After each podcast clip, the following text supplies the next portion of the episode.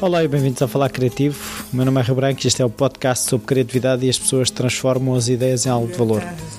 Para quem costuma acompanhar o Falar Criativo, o genérico esta semana é diferente. É um remix feito pelo meu convidado, pelo Tiago Neto, uh, mais como conhecido no nome artístico de Iraqi ou Muismo.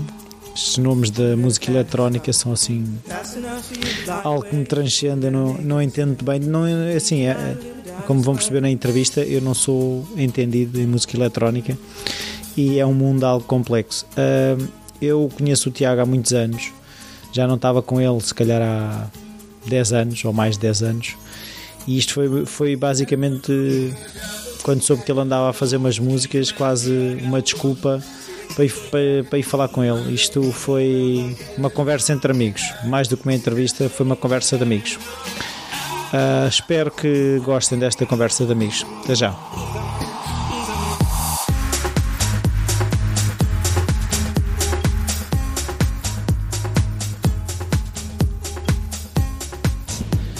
Olá Tiago. Olá Rui. Uh, a gente já não se encontrava há uns anitos. Se calhar aí há uns 10 anos ou mais. Ou mais. E eu aproveitei, desculpa que tu uh, até fazes umas coisas uh, gravas umas músicas para pa vir falar contigo e para. E fizeste muito bem. Para, para ficar a saber coisas que no, se calhar nunca te perguntei e aproveita Verdade. a desculpa. Também 10 anos acontece muita coisa, não é? Não, mas mesmo quando nós estávamos mais, se calhar são conversas que nunca tivemos. Uh, a primeira pergunta que eu costumo fazer a, a todos os convidados é: hum. de que forma é que a criatividade estava presente na tua infância? Se havia algum artista na família, hábitos culturais, um familiar que se fosse engenhocas, capacidade de resolver problemas, esse tipo não, de coisas? Não, é assim, o meu pai sempre foi engenhocas em todos os aspectos.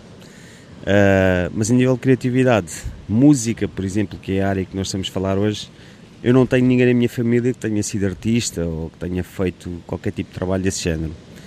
Simplesmente, eu sempre gostei de música. E então comecei com uma banda, não é? Como todos nós queremos ter uma banda quando somos novos. Comecei com uma banda em que era guitarrista e vocalista, mas aquelas coisas de quando somos novos, não é? Mas foi suficiente para eu aprender sobre o básico, sobre a música, acordes, uh, tempos, pronto. Obviamente que isso depois influenciou-me com a minha adolescência, comecei a sair, comecei a ouvir música eletrónica pela primeira vez e sempre tive curiosidade do que é que seria o outro lado, mas nunca enverdei por aí. Uh, entretanto, passado uns anos, acho que já com 29 anos, se não me engano, é que decidi experimentar. Experimentei, comecei por tocar música, não por produzir. O tocar música fez-me com que eu quisesse explorar um bocadinho o outro lado. Quisesse saber o que é que andava do outro lado, como é que eles faziam aquelas coisas, como é que aquele som surgia todo, onde é que aquilo vinha, como é que era possível ter tantos instrumentos numa, num computador. Sim, sim. Então, óbvio que guiei-me por aquilo que é o mais simples, que é o YouTube. Não é? Falei com amigos meus, uh, arranjei alguns programas e basicamente eu acho que o que me fez começar a fazer música foi mesmo gostar, gostar da música. Criatividade é uma coisa que eu acho que toda a gente tem. Muitas não a exploram, mas toda a gente a tem. Não é? é um dom, felizmente todos nós temos. Uh, acho que quando eu comecei a fazer música, achei que seria um caminho um bocado impossível. Porque, repara, tu tenhas 5 anos de música, tenhas 10, tenhas 20, se tu tocas guitarra, tocas guitarra, podes melhorar nos acordes e ser cada vez um guitarrista cada vez melhor, não é? Mas a música eletrónica é uma coisa que nunca acaba. Porquê? Porque tens que, uh, tens que regular o som, tens que saber o que é que são as frequências, tens que, saber, tens que saber o que é que são as notas, tens que aprender sobre bateria, tens que aprender sobre voz. percussão, voz, montes de coisas. E, e isso é outra coisa, não é? Depois é, é o, a parte multicultural da música eletrónica.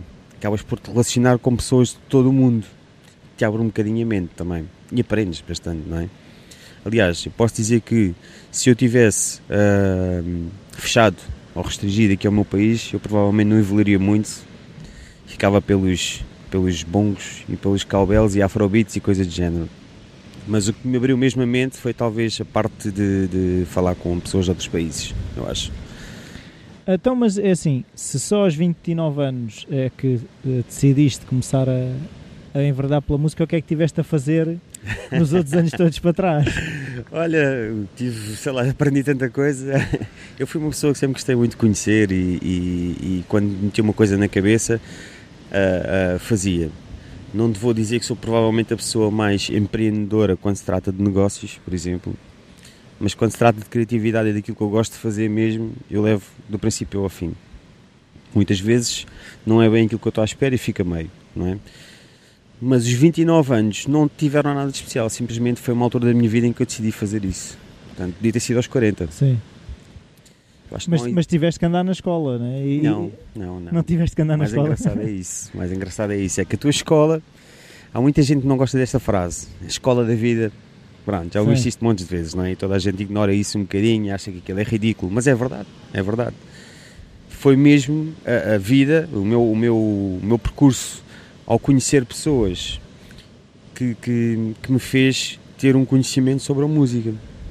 Ou seja, o primeiro contacto que eu tive com um artista que já tinha um certo na mente, que por acaso era Algarvio, um português, teve a ver com a minha primeira edição musical, que foi com uma editora portuguesa que se chama iBounce.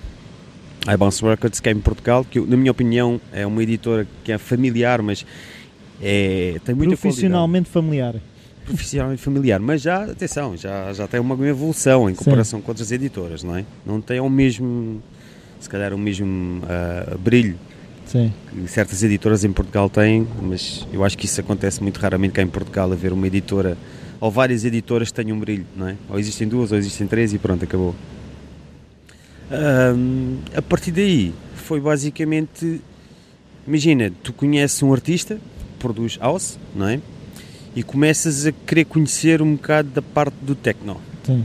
Começas a, conhecer, querer conhecer um bocadinho a parte do tech house. Então começas-te a relacionar com outros artistas. Aí a vertente já é um bocado mais no estrangeiro.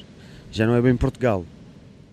E aí aprendes outro tipo de instrumentos, aprendes outro tipo de frequências, aprendes outro tipo de notas, porque cada, cada estilo tem as suas, eh, a, sua, a sua vertente, não é? Musical. E óbvio que não vais fazer house com sons de techno, por exemplo, não é? Techno é uma coisa mais dark, mais escura. Uh, mas a criatividade que vem daí tem a ver exatamente com o facto de tu explorares um bocadinho a criatividade dos outros. Ok, fazer em cima de. Exatamente. Quando alguém te envia uma música por fazer, por exemplo, tu nunca pegaste naquilo, não sabes por onde é que has de começar, obviamente. Mas o que é facto é que se tu gostas, não é? E, e se é uma coisa que tu queres mesmo, tu acabas por explorar e percebes, começas a perceber. É, vou fazer uma comparação um bocadinho ridícula, mas Sim. a religião, por exemplo, existem Sim. vários tipos de religiões. Um, vamos comparar a católica com a evangélica, por exemplo. Sim. Imagina que agora és católico um, e decides experimentar a evangélica, não é? Os princípios são os mesmos, com algumas diferenças, não é? Música é exatamente a mesma coisa. Então, mas não, é assim, tu consegues descrever como um processo de uma música que tu tenhas feito do princípio ao fim, como é que a coisa se processa? É muito simples. Um, a música tem, na minha opinião, a música tem três, três fases. Hum. A primeira fase é a fase em que tu estás a aprender o que é que tens que fazer para construir uma música. E muitas das pessoas usam aquilo que se chama as músicas, eu chamo músicas já pré-feitas, que são os loops. Sim. Loops são samples packs que vêm com, com que são vendidos por algumas editoras uh, em que a música está praticamente feita. Tu tens que fazer é reconstruir a música como um puzzle, vá. Essa é a tua primeira fase, em que tu começas a, a bandalhas um bocadinho a música Sim. e nunca sai nada de jeito. Até porque não percebes nada de som, portanto não sabes o que é que has de fazer. A segunda fase é a fase em que tu começas a fazer esses, tu próprio, fazes esses loops, loops Sim. que não são loops, né? neste caso estás a construir uma música, fazes a bateria, fazes os etches, fazes os claps, fazes tudo aquilo que tu ouves numa banda normal. A diferença é que a música eletrónica, tu podes ter dentro de um som mil sons, ou seja, hum. num bass consegues mudar o bass para vários, sei lá, são em uma infinidade de sons. Um, e basicamente a terceira fase é a fase em que tu já tens esses conhecimentos consolidados, em que estás a construir uma música e já tens conhecimento a nível musical que te permita fazeres uma masterização, uma mixdown. Mixdown que é um processo de vá, equilibrar o som Sim. de maneira que fazes uma masterização, que é basicamente puxar o som para cima, aquilo que tu ouves numa rádio, não é? E, e, na minha opinião, são esses os três processos. Agora, a aprendizagem é para o resto da vida. Sim, mas o que eu queria perceber era, uh, imagina um, um, exemplo de uma música que eu fui ver ao, ao, ao teu sound, à tua hum. SoundCloud, ou, uhum. que era da Tracy Chapman. É assim, tu pegaste na música, ou, ou uh, um dia estavas a ouvir a música e vou fazer qualquer coisa com isto, como é que isso foi? É, é simples. Imagina que tu tens uma música na tua mente que gostas há muito tempo. Não é? Neste caso, a Tracy Chapman é uma música que eu, que eu já gostava desde pequeno. Acho que todos nós gostamos. Pronto, eu ouvi a música e pensei, bem, será que esta música dá para encaixar com house? E o que eu fiz foi desconstruir a música uh, e adaptá-la ao house, ou seja, tens que adaptar os tempos de maneira a que consigas encaixar os sons e iluminar, por exemplo, batidas para poderes pôr a tua própria batida, não é? E acho que tu queres perceber é como é que foi feita a música, é isso? Se, uh, o, o, processo de fazer uma música desta, se existem, uh, uh, se tu tens processos de fazer da mesma maneira, se é música a música, como é que é isso? É música a música. É e começa, música. começas, por exemplo, começas pela música, ouves a música 10 vezes, como é que... Não, é muito simples. Tu tens um dia em que estás inspirado, e há dias em que não estás inspirado, não é? Eu posso demorar dois meses a fazer uma música e posso demorar um dia a fazer uma música. Se tu estiveres inspirado, tu agarras numa música uh, encaixas a música nos sítios corretos, faz as batidas, faz a parte da percussão, faz a parte dos sons, isto tem tudo a ver com uma coisa, tem tudo a ver com a inspiração, não tem Sim. a ver com mais nada, e criatividade. São coisas que tu sentes, não são coisas que tu, tu ouves e achas que deve ser, deves fazer daquela maneira porque aquele rapaz fez daquela maneira, independentemente de quem tenha feito, não Sim. interessa. São coisas que tu tens que sentir, e, e estas coisas só se sentem quando a gente faz. Mas tu fazes todos os dias, por exemplo? a música é um estado de espírito, sabes? Se tu, por exemplo, uh, estás. Eu, eu vou dar um exemplo. Se eu estiver triste, não acontece muitas vezes, mas felizmente, uh, mas quando estou mais triste, tenho tendência a fazer música uh, mais escura. Neste caso, techno, por exemplo. Uh, se eu estiver feliz, tenho tendência a fazer house. Se estiver num estado normal e estiver inspirado simplesmente para fazer música, uh, tenho tendência a fazer aquilo que eu, que, eu, que eu mais gosto. Neste caso que é tech house ou estilos um bocadinho mais, não tanto portugueses, mas com influências um bocadinho mais alemãs, uh, de, de, influências de Detroit House, Chicago House, tenho, vir muito para esses sítios, pronto. Mas existem, um, eu, eu neste momento estou a produzir uma infinidade de sons, deste pop, dubstep, tudo o que tu possas imaginar. Tudo tem a ver com o teu estado de espírito, com aquilo que tu sentes que a tua tua criatividade te vai dar naquele momento. Sim. Percebes? Uma, é, andas à procura de uma resposta na música, é quase? É, imagina, tu, tu uh, na música eu acho que tu não tens, tu tens de te encontrar na música, não há dúvida nenhuma. Se tu quiseres ser um produtor de sucesso, uh, em Portugal é difícil, mas pode acontecer. Mas se quiseres ser um produtor de sucesso, tu tens de direcionar num estilo, tu não podes divagar. Imagina, se o Massive Soul hoje em dia decidisse produzir deep house, obviamente perdi os fãs todos dele, porque os fãs deles gostam de Afrobeat, não é? Uh, se, sei lá, o Martin Garrix decidisse agora fazer também Deep House, perdi os fãs todos americanos, porque os americanos são malucos por Big Room e, e tudo o que tem a ver com eletrónica. E o, a única coisa que te pode salvar nesse meio é tu fazeres alter egos. Alter egos uh, em que tu possas construir outros estilos sem saberem quem tu és. Okay. Embora isso venha sempre a saber mais tarde. Pois é, que eu vi que tens lá coisa de, de Iraqi ou é e otamuísmo. Para já, é assim, também gostava de saber de onde é que saíram os nomes. É assim, o de Iraqi foi um. Eu comecei a fazer música com um rapaz brasileiro. Isto começou tudo na brincadeira, começámos na brincadeira.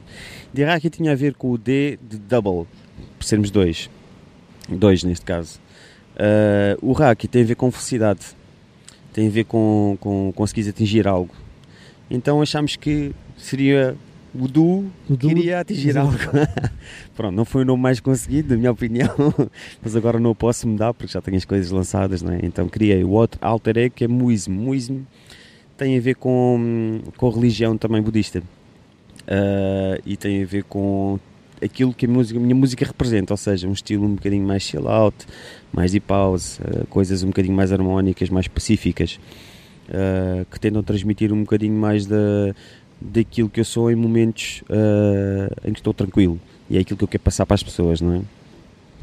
Um, dos nomes já não há muito mais história. Não, Basicamente é- isso. Não, mas é, uma coisa que eu também gostava de perceber é a, a- questão dos soundclouds, de- da venda da música, as atuações ao vivo. Como é, que- como é que se processa um bocadinho o meio, que eu também não conheço? Pronto, é assim. eh, se tu começasses agora a produzir música, Vou já seria. começar amanhã. o ideal seria teres um SoundCloud e um Facebook, obviamente.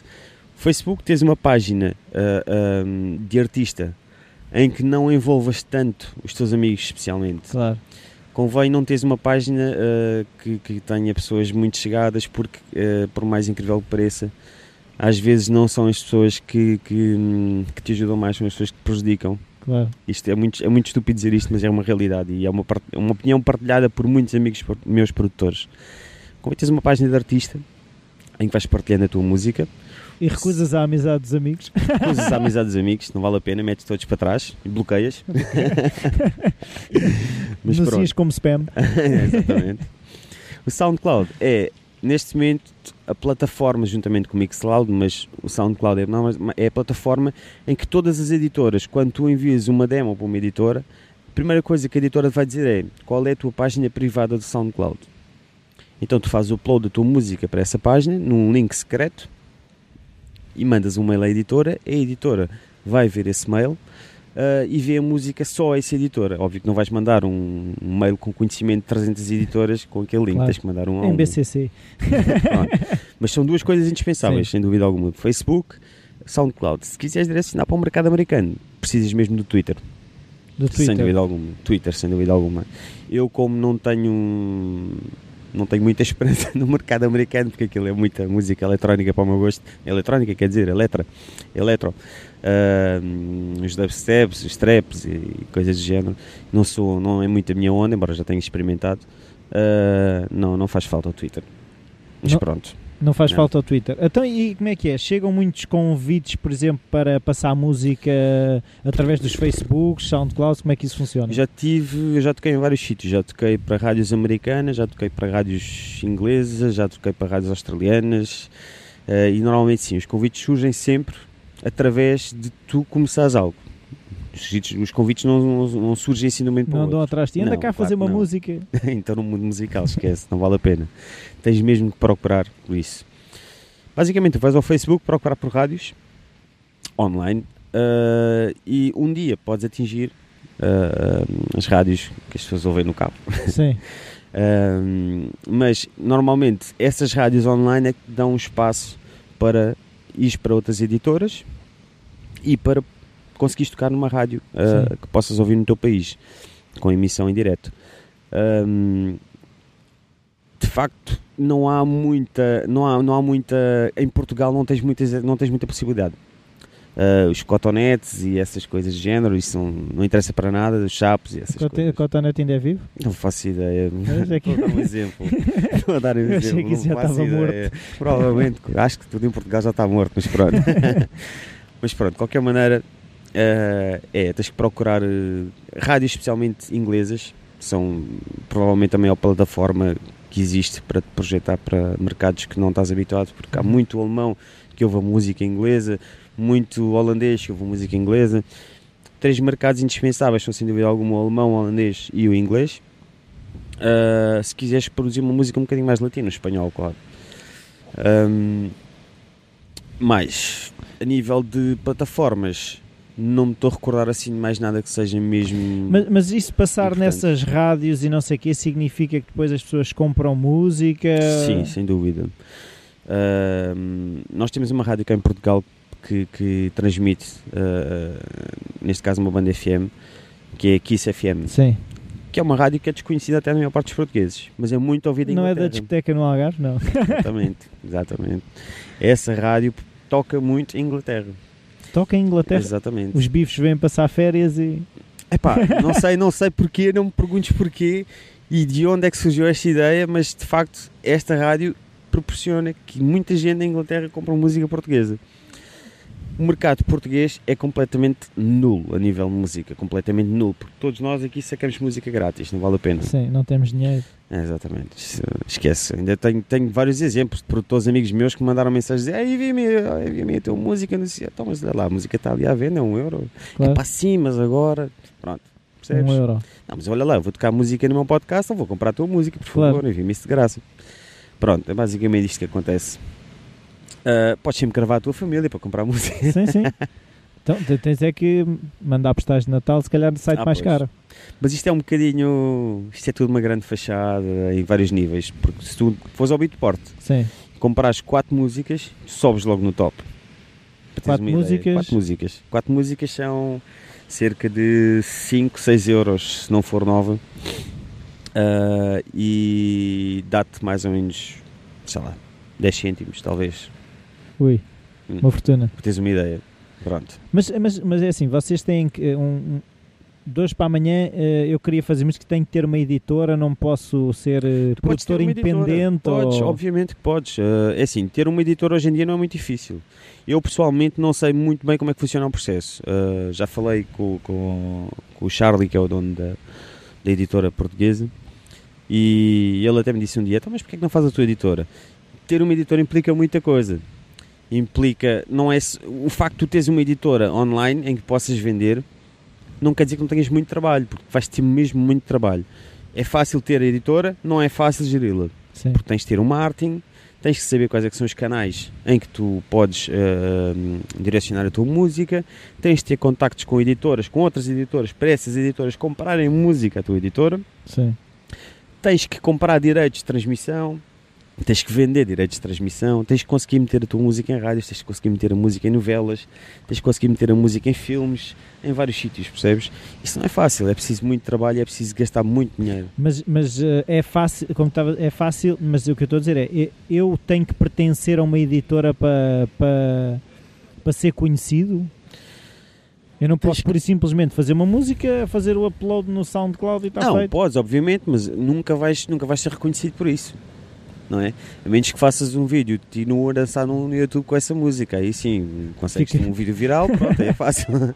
mas não, não, não consegues. Não, não. Sem, sem, sem ter uma plataforma de venda, não consegues. É preciso mesmo uma plataforma de venda e é preciso uma editora que te projete nesse sentido. Não é? Neste caso, editoras portuguesas como a Forkenzo, hum, a Vidisco, a Farol. Farol é um bocadinho mais para a música popular portuguesa, vá.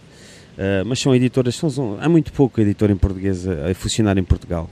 Basicamente, a Vidisco uh, funciona, mas está na falência. Sim. Uh, vai funcionando porque o Massive Soul tem o conhecimento que tem, tem os canais que tem, tem uh, a fama que tem e consegue chegar a muito lado, não é? Mas produzir independente, não.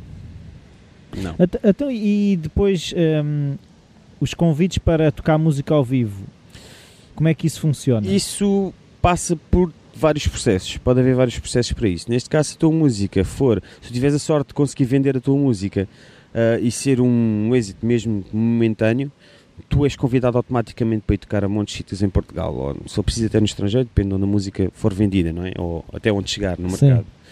Ah, agora, se tu fizeres ah, a tua promoção porta a porta, também funciona. Que ires com, com CD às discotecas e. Exatamente, e diz com uma demo, não consegues, se não tiveres os conhecimentos necessários para isso, não consegues fazer, não consegues tocar em lado nenhum, não vale a pena. Mas o bater à porta funciona? O bater à porta funciona se tu conheces as pessoas, atenção, não é chegar à discoteca. Obviamente, num bar, se fores ao bairro alto e disseres assim: Olha, sou DJ, não é? E gostava de tocar aqui neste sítio, eles vão dizer: Então dá-me aí uma demo, a gente ouve. Pronto, aí é mais provável que consigas, mas discoteca, uma discoteca reconhecida é difícil se não conheces alguém. Sim. Agora, existe uma coisa em Portugal que funciona muito bem, que são as, as agências, não é? As agências de DJs. Essas sim, essas conseguem te colocar no mercado. Mas é como eu te digo, a música... E como é que uma pessoa entra numa agência dessas? Tens de ter um mínimo background já. Se não é, não chegas lá sem ter experiência. É muito difícil, muito difícil. Agora, cá em Portugal, tudo funciona de uma maneira muito simples. Se tiveres dinheiro, consegues ir a lá a todo o sítio que O tu quiseres. Pago para atuar, é isso? Para atuar, eh, dou-te um exemplo, as televisões. Sim. Não penses que as bandas que tu vês ao sábado ou ao domingo chegam lá e tocam porque são convidados, porque não são convidados, não recebem dinheiro nenhum para ir lá tocar. Não recebem dinheiro nenhum para tocarem na televisão. Pagam. Pagar não sei, não vou, não vou, não vou dizer isso porque não, não sei, mas sei que não recebem, pelo menos Sim. sei que não recebem. Uh, simplesmente é uma forma Promoção? é uma forma de promoção, não é? Eu, eu, pessoalmente sujeitava-me a isso, obviamente. Claro. Não, é? não vou com uma mesa DJ com os cabos desligados, como aparecem muitas vezes, tocar a minha música. Fingir que estás a mexer. Fingir que estou a mexer, não é? Acho que isso é um bocado ridículo, mas como produtor nacional, ou tu como produtor nacional, terias mais facilidade em conseguir uma certa projeção ah, se entrasses dentro de uma agência que tivesse alguém por trás que conheça o mercado todo, não é? Claro. Isso existe, isso existe. A mim não me interessa neste momento, porque eu acho que o mercado português para DJs está simplesmente sobrelotado e muito mal pago. DJs a mais. Ah, DJs a mais e produtores a mais. Pois.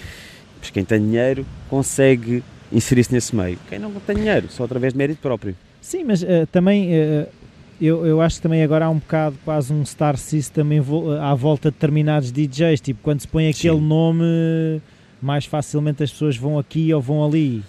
Imagina tu saíste da Casa dos Segredos Ah, isso é uma decides, rampa de lançamento. e decides começar a tocar música. Tu vais ganhar dinheiro com isso, não é? ah, isto hoje em dia, o tu conseguis ser talentoso, ah, conseguis ter uma, um, conseguis dominar a arte do vinil, conseguis dominar a arte de, de, de- de tocar música e conseguis fazer ali uns, um, um mixar de uma maneira que é difícil para muitos. Por exemplo, o vinil é uma, uma- é difícil, é difícil, não é? Não riscar o disco todo. fazer os créditos, essas coisas. Yeah. Pronto, a maior parte das pessoas não, não. Aliás, os DJs hoje em dia, se perguntas em 10, se calhar nenhum consegue fazer isso. Usam o que? Tractors? Ou... Exatamente. Mas hoje em dia há quem dê muita importância a isso. Há muitos bares e discotecas que já estão a aceitar só pessoas que tocam com vinil. Obviamente não é em Portugal. Não é? Em Sim. Portugal tu podes tocar mesmo com os cabos desligados. Isso é bom.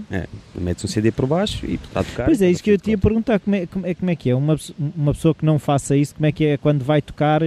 Tens que levar uma parafernália de discos, eh, já levas um set preparado e é só Não, mexer não. eh, nos agudos e nos graves? Ou... Depende das pessoas. Depende das pessoas. Eu, por No exemplo, teu caso. No meu caso, eu se quiser tocar, eu tenho que comprar cerca de. Depende do set, depende do tempo do set. Mas vamos falar entre 30 a 60 músicas, dependendo das horas, entre 2 a 4 horas. Cada música é um euro e qualquer coisa, portanto tens que comprar. Ah, se és apanhado, obviamente que a multa não é, não é, Claro. não é, não é acessível para muita gente Claro. e não queres ser apanhado. Portanto, Claro. é preferível ganhar, gastar 70 euros Mas ficas com as músicas. e ficas com as músicas, obviamente, podes tocar em qualquer altura, Claro. tens os comprovativos. Ah, mas se fores a pensar que hoje em dia te pagam 100 euros para tu ires ao Algarve e já gastaste 70 euros em música, Tens 30 euros. 30 euros para o gasóleo. Mas que Pagam 100 euros por uma noite. Muito boa gente paga isso. Muito boa gente. E há discotecas em que. Eu sei de casos, não vou especificar, mas sei de casos em Lisboa, por exemplo, de discotecas em que DJs muito conhecidos, estou a falar de produtores em que tiveram hits nacionais e tu conheces na perfeição, Sim. que aceitaram não receber dinheiro só por terem de cá lá. Portanto, estás a ver ao nível que isto já chegou, não é? Sim, mas a, a- a questão é. As discotecas, quando têm lá esses nomes, não aumentam o número de entradas?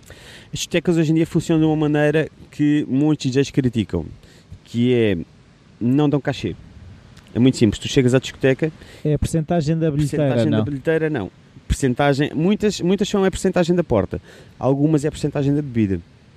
Portanto, se Ou seja, temos beber, que fazer recebes. música para bêbados, é isso? O problema não é só esse, é como é que tu sabes quem é que, o que é que, que, é que foi, que é que foi bebido, quantas sabes pessoas é lá? que beberam naquela noite? Quantas pessoas é que entraram naquela Tens noite? que ir contar as Tens de garrafas antes. Não, tens que ir contar as garrafas antes. Tens de De... ter staff, meu. E contar as garrafas é uma opção, mas sei lá. não. É muito difícil. Mas, mas- mas é assim, eh, os DJs eh, não podem de alguma forma eh, pôr os pés à parede e epá, isto não é maneira de trabalhar. Não. Completamente fora de questão. Porquê? Em Portugal. Não. Completamente fora de questão. Nós não temos mentalidade para isso.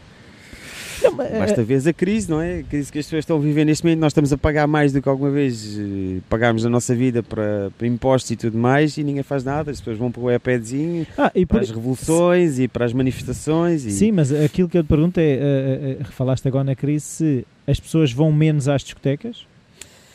As discotecas hoje em dia é basicamente hip hop. Em Portugal tu não tens tens uma, duas discotecas em Lisboa neste momento. Em Lisboa que estão a tocar bom house, techno, Sim. tech house. Duas discotecas em Lisboa. É porque não há mercado, é isso? O mercado tens é para o hip hop. E tu vais a uma discoteca em que, por exemplo, ah, só tem hip hop ah, e ouves exatamente a mesma coisa em todas as noites. Vamos falar do Swagon, por exemplo. Já ouviste falar do Swagon? Toda a gente. Pronto, não ouviste falar. Não sei o que é isso. É o presente do Swagon. Swagon é uma discoteca.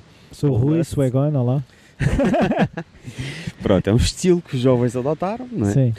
Uh, e que tem a ver lá com o estilo, pronto, é o swag. Uh, e existe uma discoteca em Lisboa que é o Lust, que faz uma noite que é o Swag On. E essa noite passa só hip hop e tem mais a ver com a tua aparência, a aparência que tu Ah, o levas. né? swag, já sei O o, que swag, é o exatamente. swag. Pronto, o pessoal vai vestido ou swag Sim. nessa noite para a discoteca ouvir hip hop. Um, Swag não é ir mal vestido, basicamente. Epá, não vou criticar. é, é um bocadinho, epá, não é o meu estilo, pronto, ok? É, claro. Não é o meu estilo, mas cada um veste como quer, não é? Pronto. Sim. Agora a música, eh, eu gosto de hip hop, obviamente, gosto de hip hop, mas gosto do hip hop um bocadinho mais underground. Eh, e eu acho que, que o que tu ouves numa discoteca hoje em dia não é culturalmente interessante quando se fala de hip hop. Porque ouves sempre a mesma coisa e são letras muito comerci- é, é são, são, não têm nada educativo, não têm nada. É o quê? É ir ouvir para a discoteca aquilo que esteve a ouvir na rádio, basicamente? Não. É isso mesmo. É isso isso? mesmo. É. Então, mas é assim, eu, eu lembro-me que aqui há uns anos havia quase um- uma cultura de determinadas discotecas tinham uma imagem que passavam um determinado som, isso já não existe? Existe, tens uma discoteca que é icónica e há de ser sempre icónica, que é o Lux. O, Lux? Ai, desculpa, o Lux. O Lux, O Lux? o Lux em Lisboa, ah, que é provavelmente a discoteca que consegue manter ainda o mesmo carisma, já de há anos. Ah, tu vais lá e tem DJs fantásticos sempre, escolhidos a dedo. Ah, e as pessoas que lá vão são as pessoas que têm conhecimento de música, não vão lá por causa do swag Claro. não vão lá por causa da aparência, não vão lá por nada disso, vão lá porque querem curtir, querem ouvir o som, querem, querem sentir aquilo que lá, que lá acontece. Claro.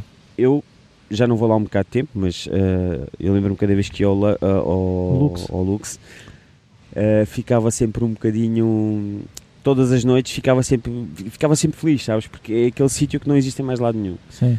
Para quem gosta de house, techno, de, de, de, tech- de, de tech house, é aquele sítio em que tu sentes a música como não sentes em mais lado nenhum. Aquilo que eu estou um bocado aqui a perceber é que é assim, eh, eu acho que as discotecas estão a, a cair quase numa onda fácil de dar um bocado só o que as pessoas querem, quando as pessoas também às vezes precisam de ser educadas, até, pelo que eu percebo, até na música de- chamada música de dança. Eh, Repara, antigamente havia até uma profissão que era o RP, não é? Que, que- que era só um, não em cada discoteca. Atualmente o RP são todos aqueles que conseguem meter gente lá para dentro. ah, Portanto, as culturas, a cultura que existe musical neste momento é simplesmente nula. As pessoas, eh, eu dou-te um exemplo. Eh, se tu vais a uma discoteca em que um DJ está a tocar dubstep ou está a tocar trap ehm, e a seguir vem um DJ house, as pessoas saem da pista. Porque é impossível acompanhar música house, que é uma música, que é um- um- uma música um bocado mais melódica eh, em comparação com o trap e com o dubstep. Dubstep e trap envolve muitos graves, muitos agudos ao mesmo tempo. É um, é um, é um mix de sons, estás a perceber? É uma, é uma confusão tão grande, entre Sim. aspas, que é impossível o house conseguir acompanhar isso. É impossível. mas acompanhar em que sentido? Tens que experimentar ir a uma discoteca que não gostes, neste caso, em que ouças isso para sentires. Porque é o que eu aconselho aos meus amigos quando dizem ah, dubstep, o trap e essas coisas. E eu digo, mas se quiseres vender música, tens que produzir isso. Porque não consegues sequer tocar numa discoteca. Mas qual é a mais-valia desses estilos? não há mais-valia. A mais-valia é tu conseguir simplesmente ter mais, eh, mais clientes naquela noite, na discoteca, a acompanharem-te. Porque o house não dá. Não dá para cantar, é? Não. Simplesmente. Aquilo, aquilo não, aquilo não dá para cantar. É o mais engraçado é que sabes. O trap, o dubstep, quando tu vais numa discoteca, lembras-te quando a gente ouvia Nirvana, Sim, sim, sim, Offspring, em que o pessoal ia para a pista e saltava, sim, sim, não sei sim, o quê, sim, sim. sentia. Na Big Rose. Pronto, é isso que acontece na Big Rose. é isso que acontece atualmente Sim. com o dubstep, com o trap. O pessoal salta como se estivesse a ouvir esse tipo de música, por mais estranho que pareça.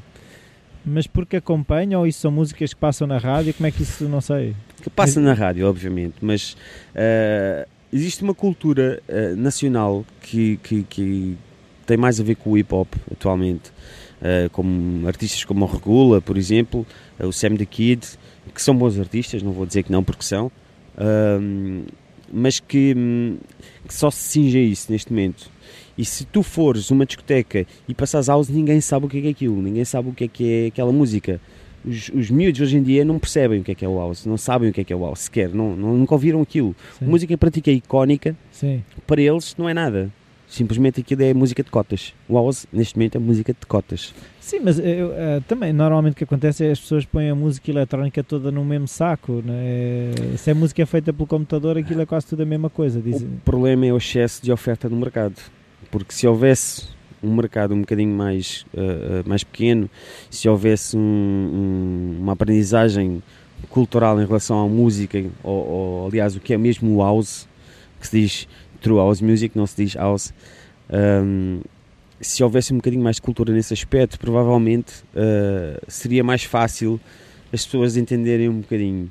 Mas como não há, como há uma mistura tão grande neste momento no mercado de sons, de, de- de estilos novos a aparecerem quase as pessoas todos não os sabem o que é que dias. estão a ouvir, é isso? Não, as pessoas não sabem. Dentro, tu, por exemplo, dentro do dubstep, dentro, sei lá, tu tens tantos estilos, dentro dos próprios estilos, tens subestilos, percebes? Que, que torna-se confuso. Sim, mas eh, aqui é, as, as pessoas não conseguem curtir a música na mesma, não sabendo o que é, pergunto eu. Não. Não? Não Então porque explica lá. as rádios, Sim.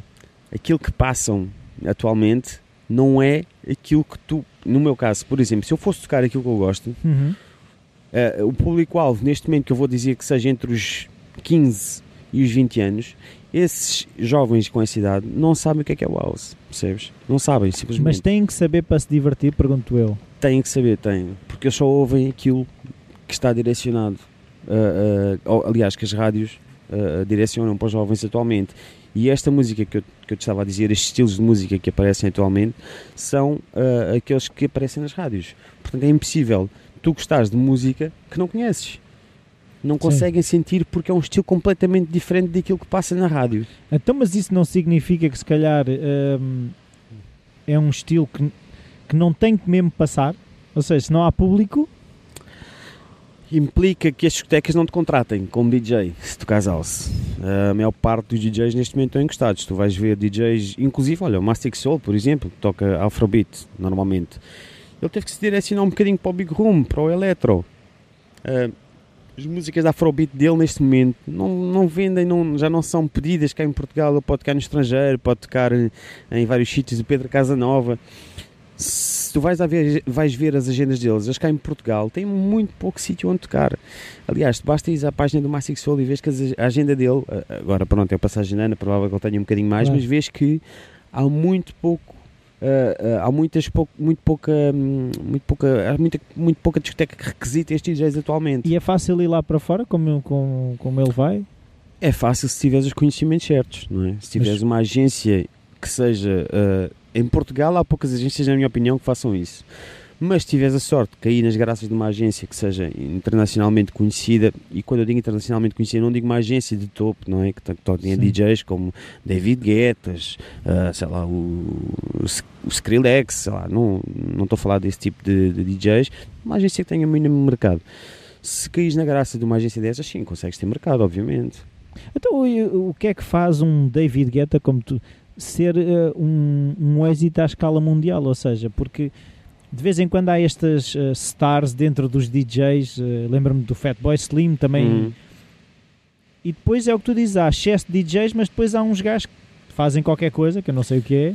se tu fores, se voltares um bocadinho atrás no tempo e pensares porque é que esses DJs conseguiram ter tanto sucesso ehm, e vires que as pessoas com quem eles trabalharam, como o David Guetta, por exemplo, trabalhou com muita gente que simplesmente cantava hip hop ou, ou outro estilo de música um bocadinho mais pop, como a Rihanna, o, sei lá, o Xandi. Um, tu vais reparar que esses, esses, esses artistas nunca tinham trabalhado na vertente de house.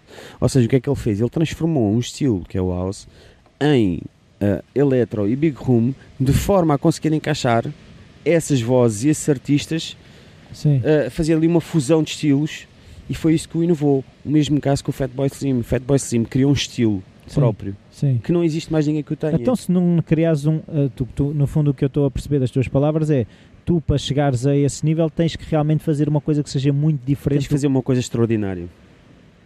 É tão simples como isso, é como inventas a roda. Sim, mas, é, ou seja, pelo que eu estou a perceber também, na música eletrónica é muito fácil ser confundido porque é tudo a mesma coisa, é isso?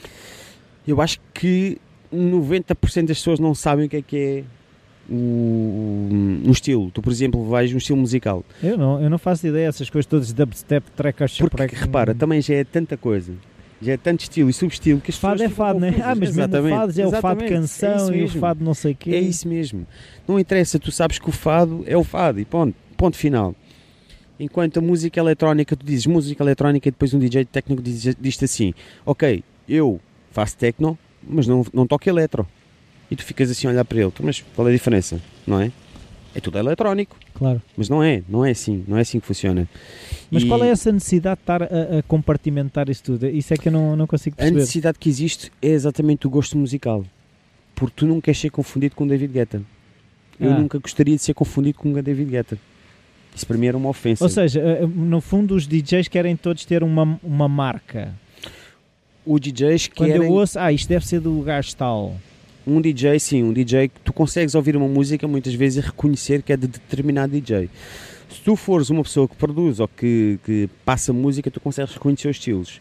Mas ouve, é como tu ouvires uh, heavy metal e sabes que só hum, aquele indivíduo dos Pantera canta daquela maneira, não é? reconhece sim, a voz. Sim. No house é exatamente a mesma coisa. Tu sabes que agora já é muito difícil. Já é muito difícil diferenciar, excepto estilos eh, como uh, sei lá, o Skrill Rex, o, sei lá, uh, pronto, há, há, determinados artistas que tu sabes que têm a ver com, com, com essas pessoas, mas não é, não, é, não é como era antigamente. É tudo muito confuso atualmente. Mesmo para nós, produtores, às vezes torna-se um bocado confuso. Sim, porque vocês, quando põem as músicas, têm que fazer lá um tag do estilo, é isso, por exemplo? Depende, ah, esta música depende. é. Ah, se quiseres, meter, imagina, se tu vais meter numa plataforma de venda, eu, eu, se vou, as músicas que eu tenho à venda no iTunes e no Beatport, eu tenho que confirmar qual é que é o tag que puseram lá. Porque tu. Ah, são eles que põem, não é, não é a pessoa que põe lá. É a editora, ah, é a editora. Mas a editora que envia um mail a dizer qual é que é o estilo, não é? Eh, lá tem o processo deles, eu não sei qual é o processo concretamente, mas tu quando vais ao Beatport, por exemplo, ao iTunes, tu tens uma pesquisa de estilos dentro do House Music, o que é que existe, não é? Sim. Portanto, se tu queres tech house e só gostas de tech house, vais procurar uma faixa que esteja dentro do tech house, não é? Sim, claro. Uh, se tiveres o tag errado, não apareces. O que é muito mal para ti, que não vais vender. Claro, claro, claro, é? claro. O tag aí é muito importante nesses sites. Então, e isso dá a um dinheiro que seja visível ou são trocos? Se fizeres algo como eu, Sim. em que não tens. Eu vou dizer uma coisa: tu, para teres sucesso no mercado. Imagina que tu querias começar a produzir house. Sim. Tu precisavas ter cerca de 10 mil euros. 10 mil euros? Sim. Para começar? Para começar. Porque? Quando eu digo começar, é começar e ficares com material suficiente para conseguires produzir música que um dia possa ser, possa, possa ter algum mercado. Sim. Porque o equipamento, atualmente, para ter um, um teres uma qualidade de som muito boa, tu tens de ter o equipamento certo e para isso precisas de um estúdio. Então não basta um computador? Tu podes ter um computador, mas não tens as colunas, não tens uh, equalizadores analógicos, não tens como masterizar a música, tens precisas de monitores. Sim. Precisas de programas específicos. Atualmente tu podes sacar isso em qualquer lado, claro. gratuitamente, claro. obviamente. Mas nunca é a mesma coisa que, que claro. tu um estúdio profissional. Um estúdio profissional tu nunca vais conseguir masterizar uma música igual a um estúdio profissional. Nunca, nunca. Nunca vais conseguir. Sim. Pode acontecer é tu caís na graça de uma editora que seja conhecida e ela masterizar a tua música no estúdio profissional. Ok? Aí, sim, já tens marcado. É sim. diferente. Uh, então aquilo, há bocado também estávamos a conversar que tu vais dar o salto, não é? É, vou, vou, vou ter que sair daqui porque. e achas que na Austrália o mercado é diferente? Sabes, o house music é uma coisa que tu produzis house uh, ou techno, não interessa. Uh, Pode estar em qualquer qualquer estilo, lado? tu podes estar em qualquer lado do mundo. É, podia estar na China, podia estar no Egito, podia estar no meio do deserto. Desde que tenhas internet. Sim, Tens internet, estás, estás em todo lado. Basicamente. Uh, portanto, não faz diferença nenhuma tu ires. Pode acontecer é, tu, imagina, eu vou para a Austrália, conheço um produtor australiano, por exemplo, uh, e nesse dia ele muda-me a visão daquilo que é necessário na Austrália, dá-me a conhecer uma, uma editora australiana. sim, Se calhar posso tentar-me adaptar ao Claro. mercado australiano para vender no mercado australiano, não é?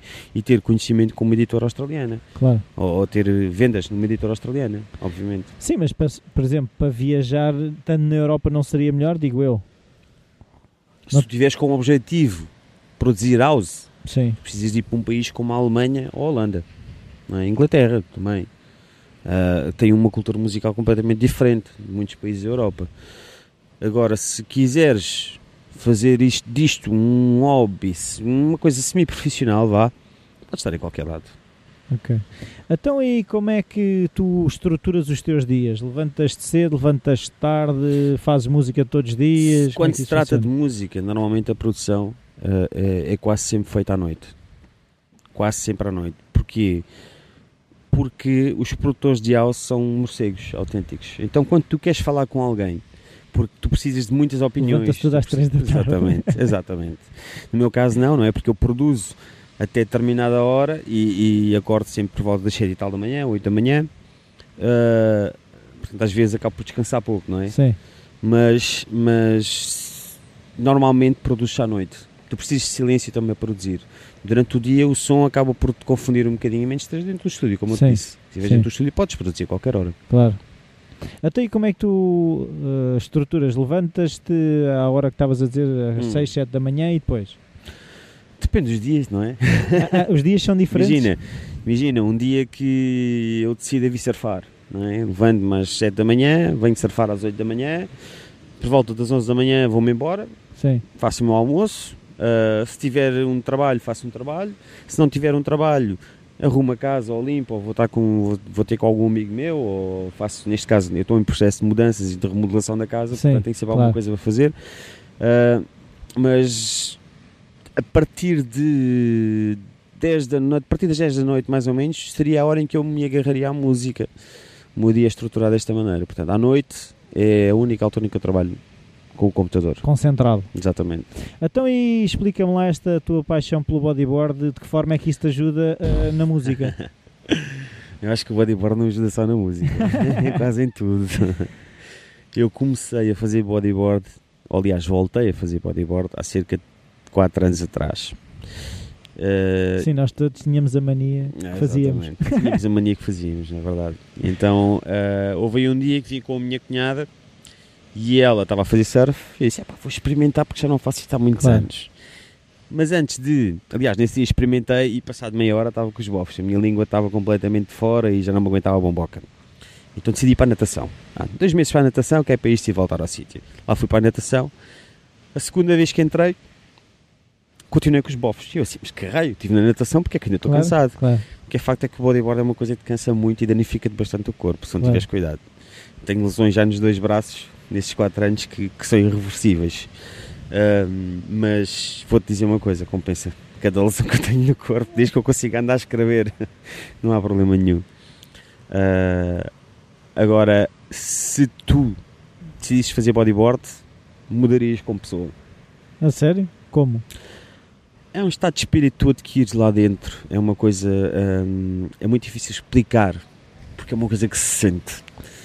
Mas eu dou-te um exemplo. Eu ouvi um dia, há pouco tempo atrás, que estava um bocadinho. A minha cabeça está a funcionar a 300. Porque eu vou mudar de país, portanto é óbvio Claro, que a minha cabeça claro, esteja é a um pensar a choque. 300.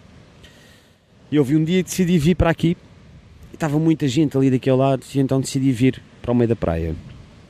Onde não estava ninguém, as ondas até eram fraquinhas. Mas eu estive ali cerca de meia hora em que simplesmente estive a boiar. Naquela meia hora que estive a boiar, eu não consegui pensar em nada. Porque só conseguia ouvir o mar Claro, e ver o mar, mais nada. sim. Então, basicamente, o que aconteceu foi, eu fiquei fiquei uh, limpo nesse dia e consegui uh, sair de cá bem disposto.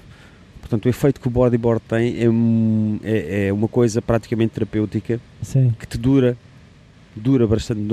Imagina, tu vens numa começa uma semana, uma segunda-feira e estás chateado, provavelmente numa sexta-feira ainda estás bem. Percebes? Claro, É a mesma coisa que as pessoas dizem que olhar para o fogo faz com que tu não penses em mais nada. Sim, sim, sim. O mar é totalmente E diferente. tentas surfar todos os dias? Pá, Tento surfar todos os dias desde que haja ondas, não é? Claro. Sim. Se não houver ondas, às vezes até no verão eu ia nadar quando não havia ondas. Sentia mesmo falta de estar dentro de água. Ah, independentemente de ser uma hora, às vezes eu vinha às seis e meia da manhã só para poder vir e às nove dar a trabalhar, por exemplo. Ah, mas, mas tinha que vir. Sim. Ah, e é uma coisa que, que isto é uma droga. Uma droga. Há alguma coisa que tu achas importante que nós não tínhamos falado, queres falar? Eu acho que o mais importante e que eu noto que muitas pessoas neste momento não, não fazem, e estou a falar no geral, é que eu acho que as pessoas eh, andam a batalhar pouco. Andam a batalhar Lutar pouco. pouco. Andam a lutar pouco pelo, por aquilo que querem, andam a lutar pouco pelo amor, andam a lutar pouco pela família. E eu acho que as pessoas atualmente deviam se focar um bocadinho mais nisso, porque já há muito pouco que a gente se possa agarrar. Sim. E eu vejo muitos casais e amigos meus a separarem-se e as pessoas nem se apercebem que tem a ver com a parte financeira. E há coisas mais fortes do que isso. Eu próprio posso dizer que a minha relação ah, sobreviveu por amor. E, e porque lutámos muito. E se as pessoas não lutarem hoje em dia, não chegam lá nenhum. É preciso haver muita amizade, é preciso haver entre família, entre marido e mulher, entre namorado, não interessa, entre amigos. Sim. É preciso haver muita tolerância, muita paciência e as pessoas andam com pouca paciência. Como tu vês nas estradas, apitam, Sim, gritam, chamam nomes, sim, não sim. interessa. Ah, e não há nada como tu acordares de manhã, independentemente de tu teres coisas em que pensar, tu estás tranquilo contigo próprio. Sim. E as pessoas não procuram essa tranquilidade porque tem sempre alguma coisa que as, que as bloqueia. Bloqueia a criatividade, por exemplo a, a- a tua motivação, a tua vontade de fazer algo. Acordares de manhã e apetece ir correr e não vais correr porque a tua cabeça está a pensar que tens que pagar 100 euros de luz no dia seguinte, mas não, tu podes ir correr na mesma. A conta não te faz, não te corta as pernas. Pronto. E eu acho que as pessoas perdem-se um bocadinho por aí, sabes? Sim. Ah, acho que é isso que faz falta às pessoas, mais nada. É, esbracejar menos e lutar mais? É, basicamente. As pessoas perdem muito tempo a falar e pouco tempo a fazer. Sim. Ah, eu ouço muitos amigos meus a queixarem-se disto e daquilo ah, e eu às vezes estou a ouvi-los e, e pergunto então mas o que é que tu fizeste para mudar isso? Yeah. Pronto, ficam a olhar para mim. Eu não sou um exemplo de vida para ninguém. Atenção, eu sou eu, Sim. não sou mais ninguém. Ahm, mas, mas gostava que alguns amigos meus tentassem mudar um bocadinho a maneira de estar, às vezes. Com E- família, por exemplo. Eu acho que é muito importante tu, tu, tu teres um bocadinho de estabilidade emocional. E as pessoas não, não usam a inteligência emocional Sim. que têm. Não usam. Se usares inteligência emocional, és muito mais inteligente que uma pessoa que sabe fazer Claro. provavelmente um cubic em 5 segundos. Sim. Então, ma- mas o que é que hum, o que é que, por exemplo, no teu caso, te faz, no fundo, acreditar? Porque isto é uma questão da gente Oh, acreditar. Rui, eu estou vivo. Estou vivo. Se eu não estivesse vivo, Sim. não podia pensar nisso. Claro. Estou vivo, tenho que pensar nisso, não é? Obviamente. Eu não posso acordar chateado. Eu não posso estar chateado. Porque para mim é, é perder tempo, não é? Eu se for, se for sair de casa, É aquela coisa, por cada minuto que estiveste chateado são 60 segundos que não estiveste feliz, não é? Exatamente, estás a ver como tu sabes. Mas basicamente, se tu tiveres um bocadinho de, de, hum, motivação, eu acho que a motivação é a palavra mais, mais adequada Tá aqui. bem, mas ainda hoje ao almoço falava com um primo meu que é essa Hum. questão de a motivação ah, é diferente para, para cada pessoa, não é? Ah, e onde é que isso vai buscar? É um bocado. É assim, se tu tiveres num mundinho fechado, hum, é difícil abrir os teus horizontes. Se tu tiveres, se tu deres oportunidade às pessoas de estarem à tua volta, tem muita influência. E eu estou a dizer isto porque eu já estive nesse mundinho fechado. E cada pessoa que entrou na minha vida mudou a minha maneira de estar. Sim. Aquelas que não me interessavam, eu escolhi. Aquelas Sim. que me interessavam, eu mantive. Claro. E essas que mantive na minha vida mudaram a minha maneira de estar. Mas não só. Sim. Se eu sair de casa, ou imagina, eu saio do trabalho, meto-me dentro do comboio e vou apreciar a paisagem, eu estou a aproveitar aquele momento, Claro. percebes? E as pessoas vão, saem do trabalho e vão para casa a pensar já, tenho que fazer o jantar, tenho que fazer isto, tenho que fazer aquilo, percebes? E as pessoas têm que ter um momento para elas próprias, têm que se dedicar a elas próprias. Se não tiverem um momento para elas próprias, elas nunca vão ter tempo para elas próprias, não é? Ah, obviamente, as- tu, se tu próprio, se não des tempo a ti próprio, as outras pessoas estão-te a sugar completamente, não é? Claro. E tens que ter, Rui, tens que ter sempre um momento para ti próprio. Mas não- às vezes eh, aquilo que eu sinto é que temos que ser quase eh, ditadores com esse tempo nosso. É porque às tantas eh, estamos a impor o nosso tempo aos outros, não? a nossa sociedade está muito estereotipada e eu acho que as pessoas acham que devem fazer determinadas coisas. Eu dou-te um exemplo. Os temos de. Porquê é que ainda não tens um filho? Porquê é que ainda não te casaste? Porquê é que ainda não estás a viver junto? Porque é que ainda não tens um emprego estável? Porquê é que não tens um emprego estável? Ah, a minha resposta para qualquer pessoa que me perguntasse o que quer que fosse um desses casos que eu tivesse a viver seria: não tens nada a ver com a minha vida. Viva a tua, né? Viva a tua. É tão simples como isso. É óbvio que eu não diria isto à pessoa, não é? Mas eu, na altura, se alguém me perguntasse isso, eu ficava a olhar para a pessoa e, e- e simplesmente dizia: porque não? Claro. Porque não? E a pessoa ficava a olhar para mim e provavelmente achava que aquilo não era correto. Mas não, Rui, cada pessoa vive a vida como quer. Cada pessoa tem que sentir aquilo que quer. E eu estou-me bem a marimbar se as pessoas acham mal eu vir surfar de manhã e porque vou depois para casa e estou molhado e não sei o quê. Não, Rui, a partir do momento em que eu entro numa coisa que eu gosto, ninguém me tira. Claro. Sou eu, não é? Quando eu saio de lá de dentro, estou feliz. As outras pessoas estão a criticar. Não estão. Não é? Tão simples como isso. Obrigado, Tiago. A ver se não, não, não se passam tantos anos Epá, sem estarmos à conversa. Acho- quer dizer, agora vai-se passar de certeza absoluta. Falamos via Skype, Ah, uma pronto, coisa Skype, qualquer. ok. Tá. Obrigado, Ah, obrigado Tiago. pela tua entrevista, Rui. E obrigado por te ver. Bem-vindos de volta. Eh, espero que tenham gostado desta conversa.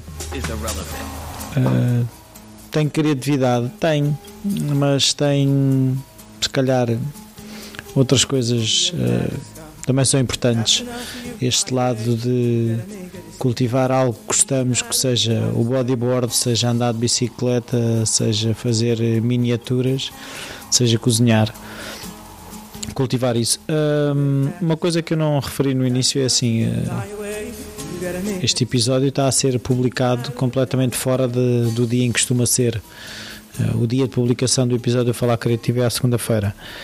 Hum, eu andei um bocado desleixado. Eh, aconteceram algumas coisas, como eu revelei um pouco no, no episódio em que falei do aniversário do Falar Criativo. Sinceramente, estava um bocado desmotivado hum, e fez-me perder um bocado o embalo. Hum, as coisas agora já voltaram aos eixos. Uh, foi uma primeira conversa, já, está, já estão outras marcadas e agora o objetivo é voltar às segunda-feiras certinhas uh, com várias conversas, como é normal no Falar Criativo. Um, para as pessoas que não conhecem o Falar Criativo, uh, a maneira mais fácil de entrar em contato comigo é através do e-mail rui.falarcreativo.com Uh, a página do Facebook também vai funcionando, vai, também é um meio de chegarem até mim. Sugestão de convidados. uh, uma coisa que também que eu sinto alguma falta é feedback uh, sobre aquilo que estou aqui a fazer. uh, se, se está a ajudar alguém, uh, se é entretenimento, seja o que for, era um bocado importante para mim perceber uh, o, que é que, o que é que aqui estou a fazer. Uh, eu estou a gostar das conversas que vou tendo com as pessoas, uh, mas se calhar uh, é muito mais fácil ter por simplesmente as conversas e não as publicar. E se as publico é porque acho que poderão fazer sentido também a outras pessoas. Um, por isso, um, digam qualquer coisa, uh, ou vão fazendo uns likes, ou... e pronto, basicamente é isso. Uh, façam aquilo que gostam, como diz o Tiago, e como ele diz, uh, quando nós, depois de nós estarmos felizes, ninguém nos pode tirar isso. Não podemos deixar que os outros nos tirem a nossa felicidade. E da felicidade, de certeza que vem a criatividade, e a criatividade também traz mais felicidade. Por isso, até para a semana, segunda-feira, cá estará mais uma conversa. Tchau.